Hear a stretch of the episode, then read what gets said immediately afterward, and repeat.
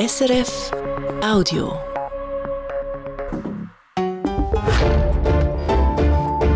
SRF 1. Die Samstagsrundschau mit Oliver Washington. Gast in der Samstagsrundschau am Anfang des Jahres ist der Präsident der Mitte, Gerhard Pfister. Er hat am Dreikönigstag eingeladen, um nochmal zurückzuschauen auf das alte Jahr 2022 mit dem Krieg und der Energiekrise und zum Führen aufs neue Jahr, aufs Wahljahr 2023. Der Gerhard Pfister redet zwar von Aufbruch für seine Partei, aber gerade bei der Mitte stellt sich eine grundsätzliche Frage: Braucht es die Mitte eigentlich? Herr Pfister, zuerst aber eine persönliche Frage. Sie haben Ferien gemacht über Weihnachten, Neujahr. Aber kann man nach so einem Jahr 2022 und vor einem Wahljahr als Parteipräsident eigentlich abschalten? Man muss das können und ähm, so die Tage zwischen gerade Weihnachten und Neujahr, die werden auch von den meisten Journalisten äh, ziemlich respektiert. Ähm, aber es ist schon so, äh, man merkt, man kommt aus einer ganz schwierigen Legislatur ins, dritte, ins vierte Jahr. Die Wahlen stehen bevor und äh, man fängt dann relativ schnell an mit Vorbereitungsarbeiten, schon jetzt auf heute, aufs Dreikönigsgespräch. So ganz abschalten ist das ja nicht möglich gewesen. Und was heißt denn das bei Ihnen trotzdem? Fein essen, gute Literatur, ein bisschen spazieren, langlaufen? Oder was heißt das konkret? Viel, viel äh, spazieren, viel langlaufen, viel lesen. Essen, das kommt äh, von selber in diesen Festtagen. Aber das ist schon, äh, das ist schon etwas, was ich sehr gerne mache. Und äh, doch auch manchmal eben äh, Twitter können sein und nicht immer hundertprozentige Präsenz. Haben Sie das wirklich? Ja, also das nehmen wir schon vor. Also schon auch aus Rücksicht auf meine Frau. Gut, damit zu meiner Grundsatzfrage, warum braucht es eigentlich die Mitte? Ob es eine Partei braucht, entscheidet äh, jedes Mal die Wähler. In der Schweiz braucht es eine starke Mittepartei, weil die Schweiz ein Erfolgsmodell ist, weil sie auf Konsens aufbaut, weil sie einen höheren Respekt hat vor Minderheiten, weil sie Integrationsleistungen macht. Und äh, dazu, damit all diese Sachen auch weiterhin funktionieren, braucht es äh, eine starke Mitte.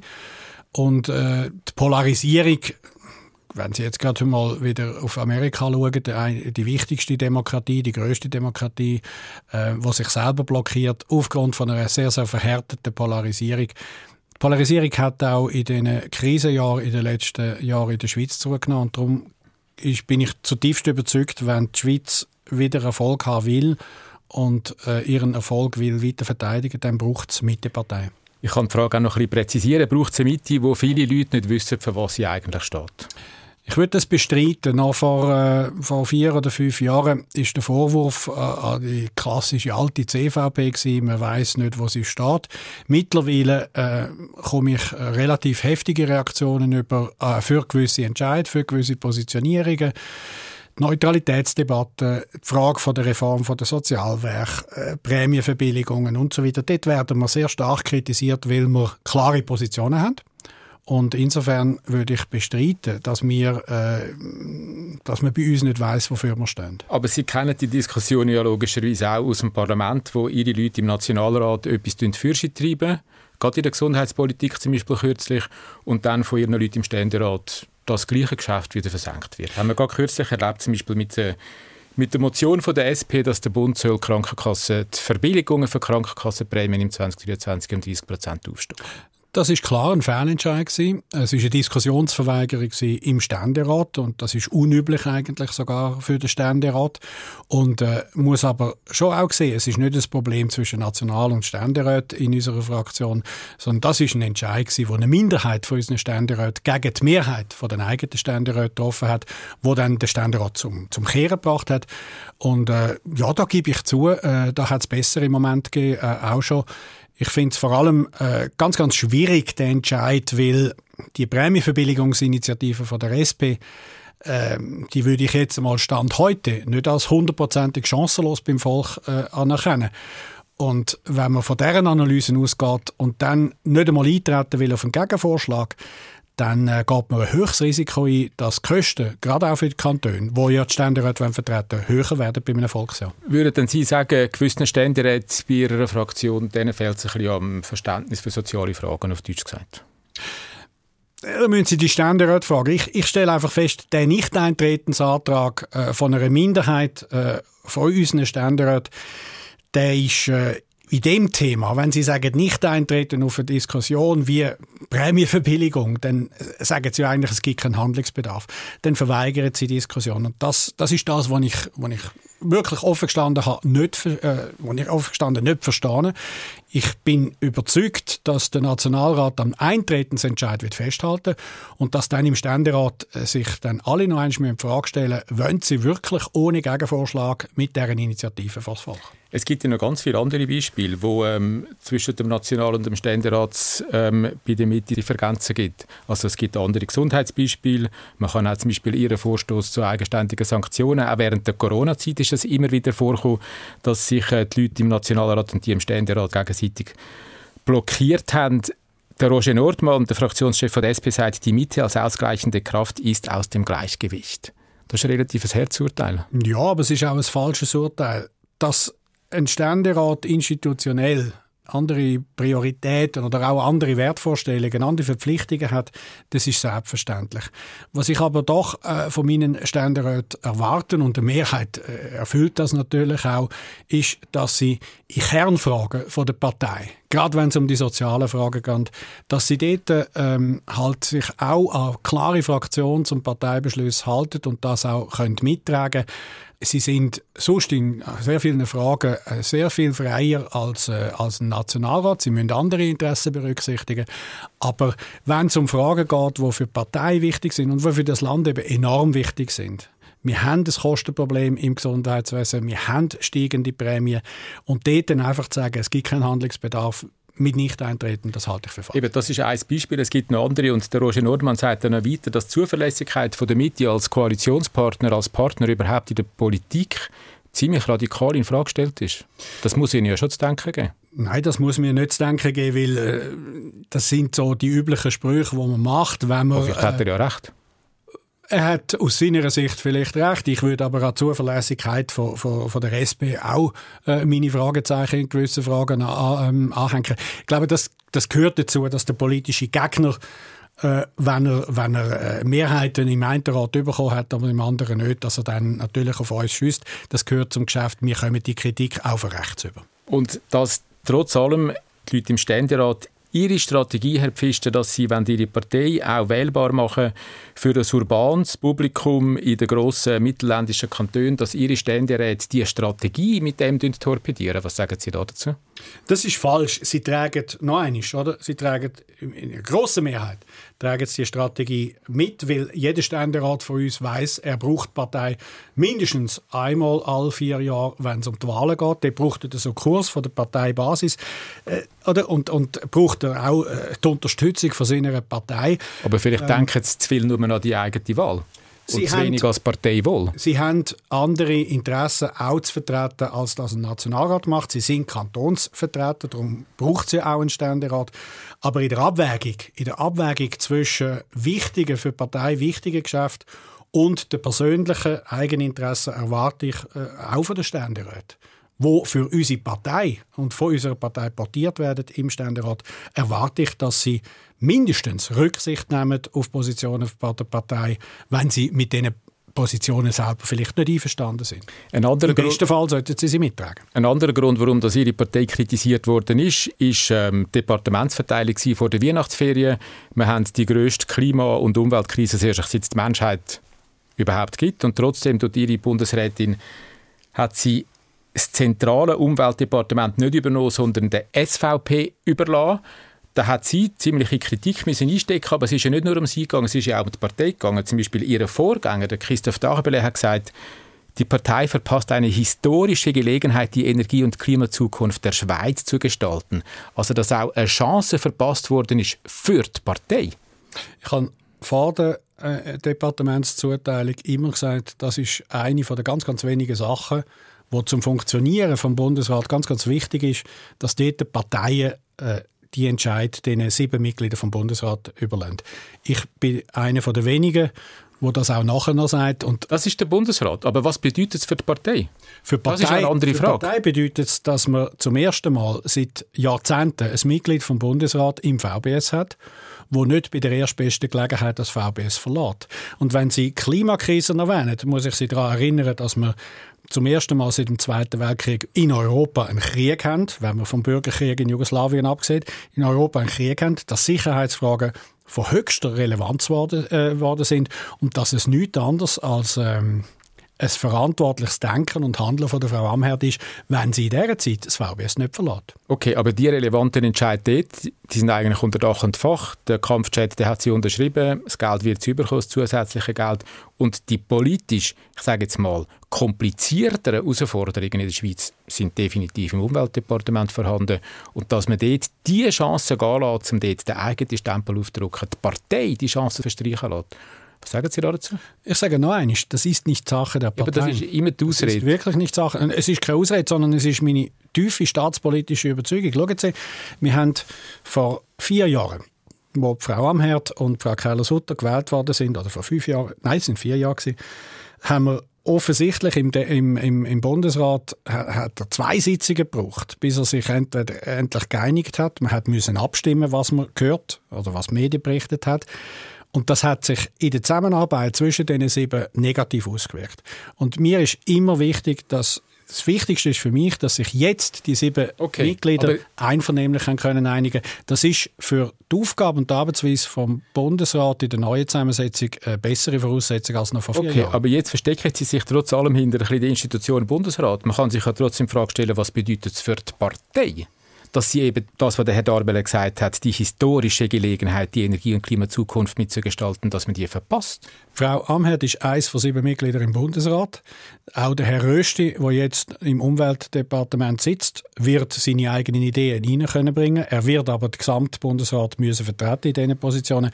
Ich äh, bin felsenfest davon überzeugt, dass der Gesamtbundesrat von der Energiestrategie nicht wird abweichen und äh, von dort her erwarte ich auch vom Herrn Rösti, dass er die Politik vom Gesamtbundesrat auch wird umsetzen Und wenn er andere Akzente will setzen, dann muss er sich dann im Parlament auch die nötigen Mehrheiten dazu suchen. Ich zweifle, über die wird überkommen.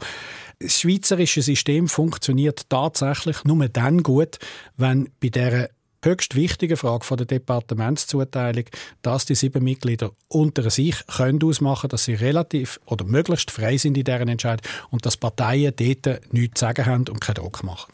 Tun wir über den Wahlkampf reden. Herr Pfister, Chloe Jans, Politologin von GFS Bern, hat die Woche ein interessantes Interview im Tagesanzeiger gegeben. Und sie hat dort gesagt, dass die allgemeine Unsicherheitslage, in der wir drinstecken, auch wegen dem Krieg, wegen der Energiefragen und so weiter, vor allem der SVP und der FDP helfen. Das ist der eine Punkt, was sie gesagt hat. Und der andere Punkt, was sie interessant gesagt hat, ist, dass es für Parteien praktisch unmöglich ist, während einem Wahlkampf eigene Themen auf die Agenda zu setzen.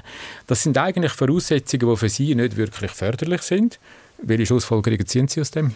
Die Schlussfolgerung dazu, dass, dass ich der Frau Jans recht gebe, wenn sie sagt, es sind Zeiten von Unsicherheiten da.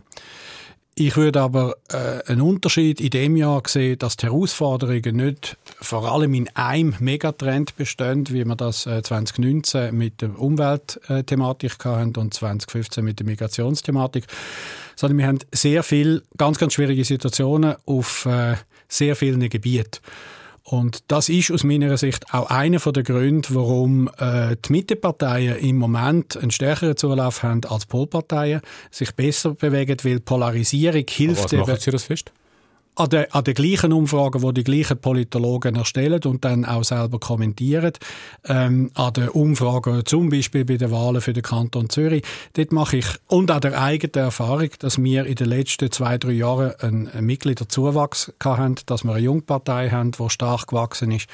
Das heißt, ähm, der Aufbruch in unserer Partei, der hat auch etwas damit zu tun, dass, dass es einen bestimmten Teil der Menschen in der Schweiz gibt, die sagen, wir müssen die Mitte wieder stärken. Aber gerade eine von diesen Umfragen, nämlich der letzte Wahlbarometer, sagt, dass es eine Wählerwanderung gibt zwischen der Irren Partei und den Grünliberalen. Dass Leute von ihrer Partei abwandern zu den Grünliberalen. Das ist ja nicht Aufbruch, sondern um das ein bisschen salopp zu sagen, eher Abbruch dann? Nein, das ist, äh, die Grünliberalen sind äh, wie wir eine ein, ein Mittepartei, positionieren sich ähnlich wie wir.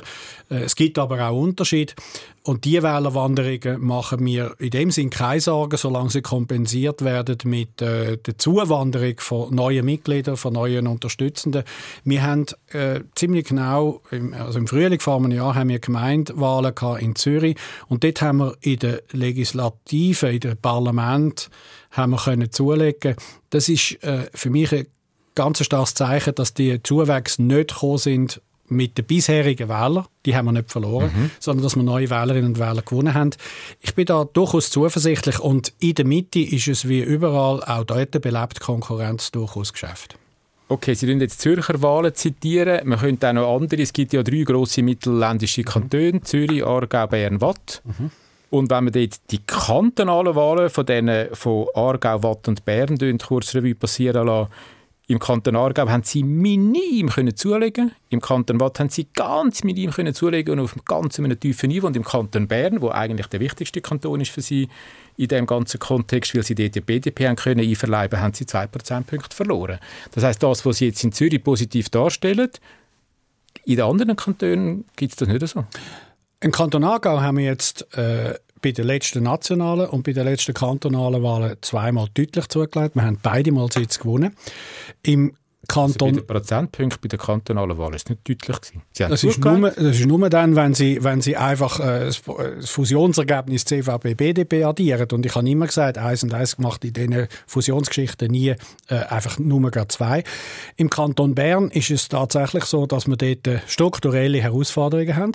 Aber es ist uns dort gelungen, in einer, in einer sehr, sehr äh, schwierigen Ausgangssituation. Das strukturelle Herausforderungen. Ist BDP eigentlich marode gewesen, die sie übernommen haben? Oder was Nein, wir haben, wir haben dort äh, zum Teil äh, nicht mehr intakte Ortsparteien.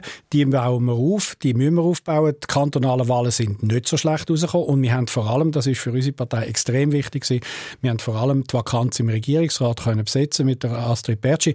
Wir haben im letzten Jahr sechs Frauen in kantonale Exekutiven gewählt bekommen. Wir haben in der der Watt aus einer, aus einer sehr, sehr kleinen Position haben wir einen Regierungsrätin mit der Valerie Dietli können stellen.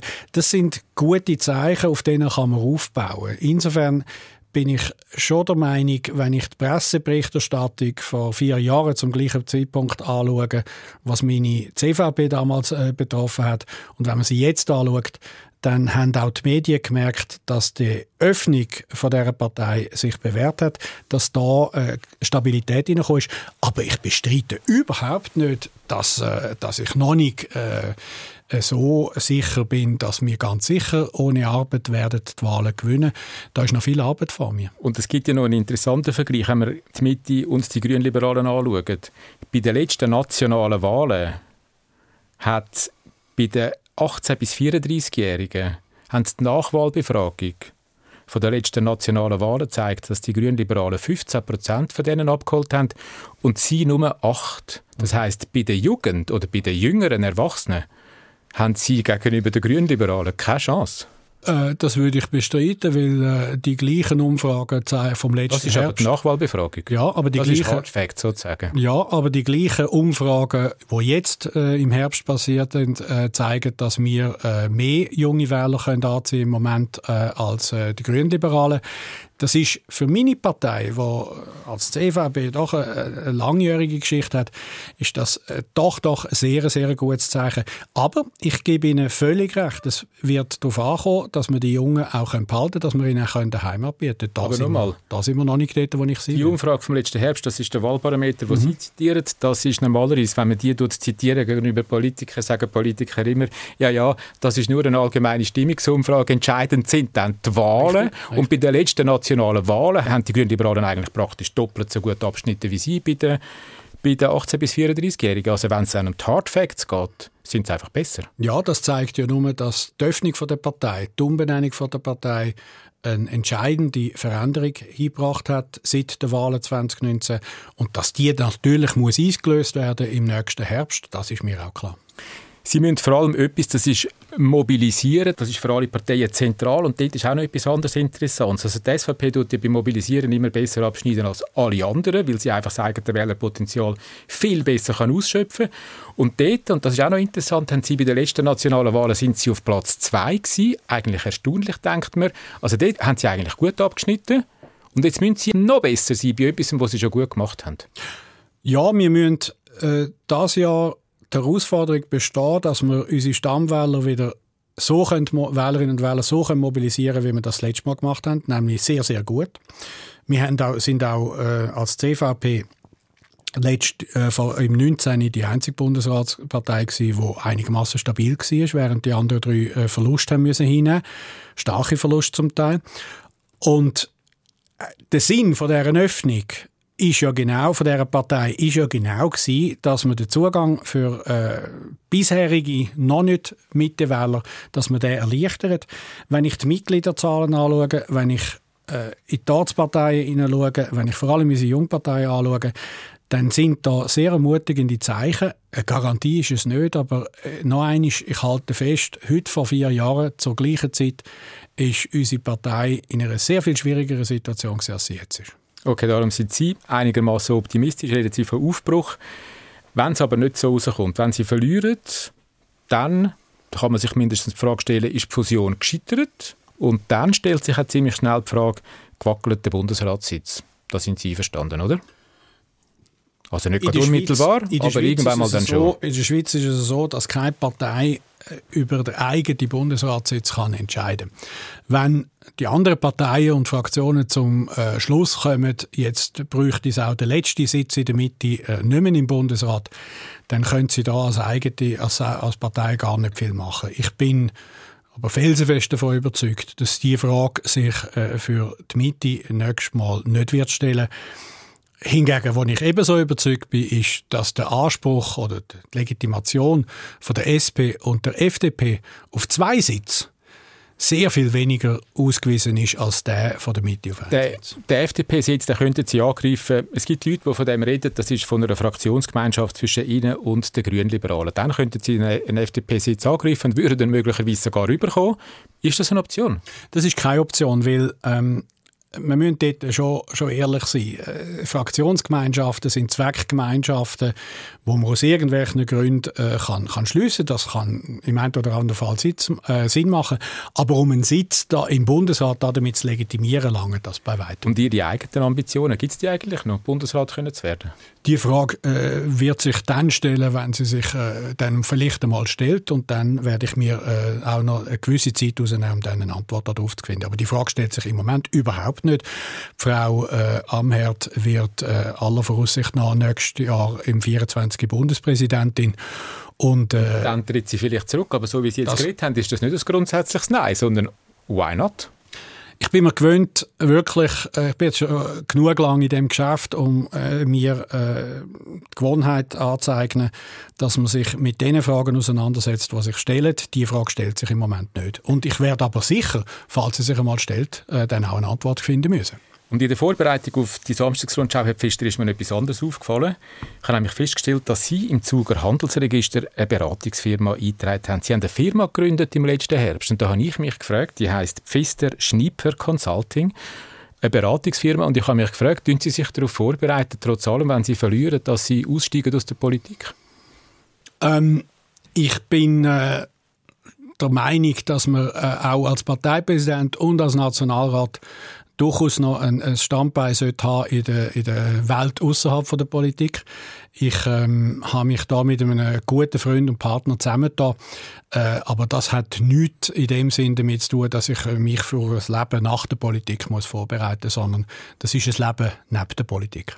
Gut, Herr Pfister, ich hätte zum Schluss noch zwei, drei grundsätzliche Fragen stellen. Wir haben eine Pandemie gehabt, wir haben einen Krieg in Europa, wir haben eine Energiekrise und in den letzten drei, vier Jahren haben Sie sich auch immer wieder mit sehr grundsätzlichen Gedanken geäußert.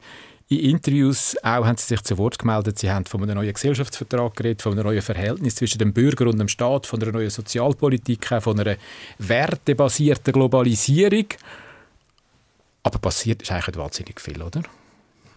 Also passiert, wenn Sie meinen, konkret politische Motionen, Vorstöße, ist das äh, Die Schweiz ist dann, bürgerlich durch und durch. Dann ja, die Schweiz ist bürgerlich durch und durch, aber ähm, die Schweiz hat wie jedes Land äh, auf der Welt äh, oder mindestens in Europa zwei, äh, drei, drei sehr, sehr schwierige Krisenjahre hinter sich.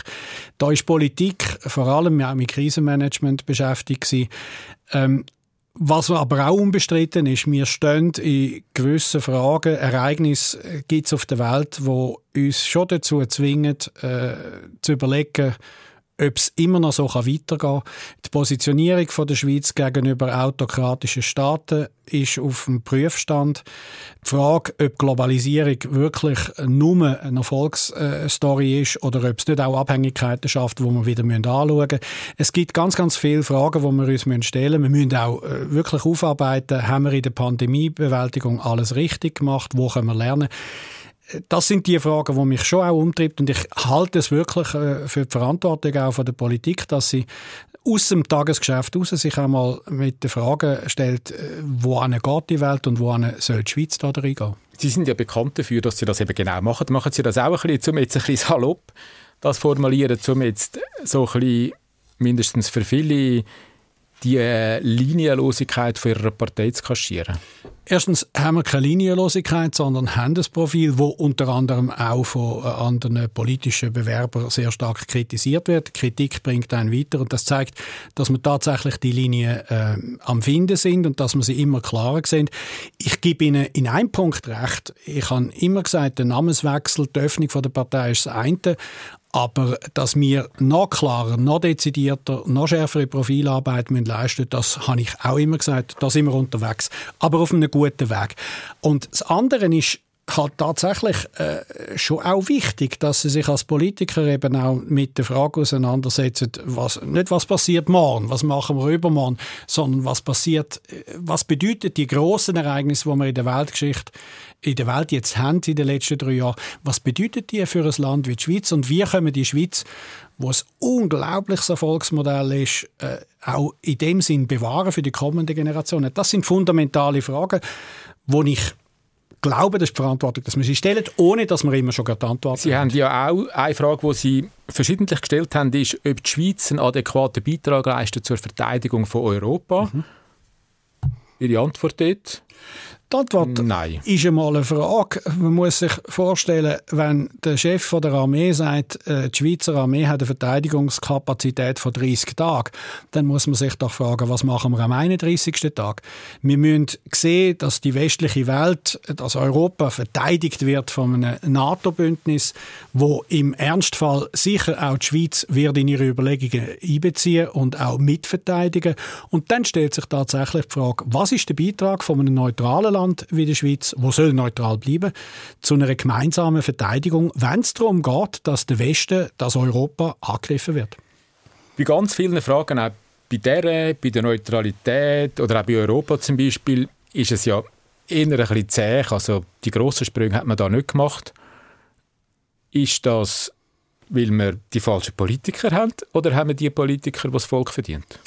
Wir haben die Politiker, die das Volk wählt. Ähm, und ich würde schon auch sagen, wir haben, da haben Sie völlig recht, die grossen Sprünge hat man in den letzten drei Jahren nicht können machen. Eine wesentliche Reform ist uns gelungen, die AHV-Reform. Das ist ein entscheidender Schritt nach 25 Jahren. Aber wir äh, bitten schon auch um ein gewisses Verständnis. Wir sind als Parlament äh, von der, praktisch von der ersten Session an in einer unvorstellbaren Krise vor riesen Herausforderungen äh, gestanden.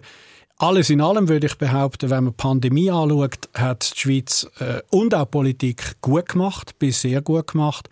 Äh, wir müssen es selbstverständlich lernen. Und dass in solchen Zeiten das Krisenmanagement äh, dominiert und nicht die, die grossen, äh, langfristigen Würfe äh, können zustande kommen, das würde ich gar nicht bestreiten, und, aber äh, es gibt auch wieder andere Zeiten hoffentlich. Und zum Schluss noch, in einem Wahljahr werden die grossen, langfristigen Würfe auch nicht passieren, oder?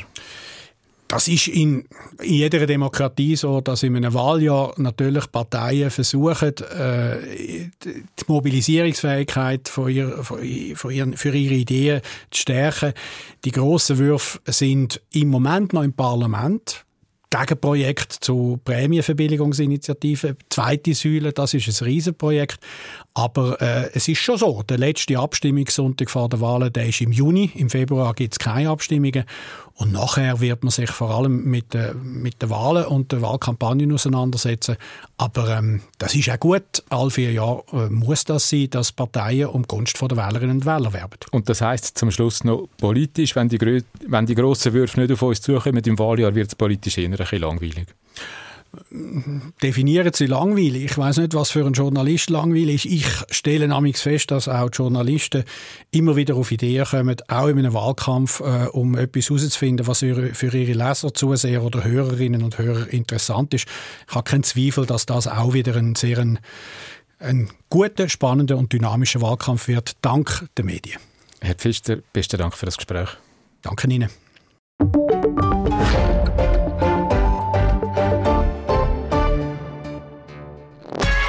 Das war ein Podcast von SRF.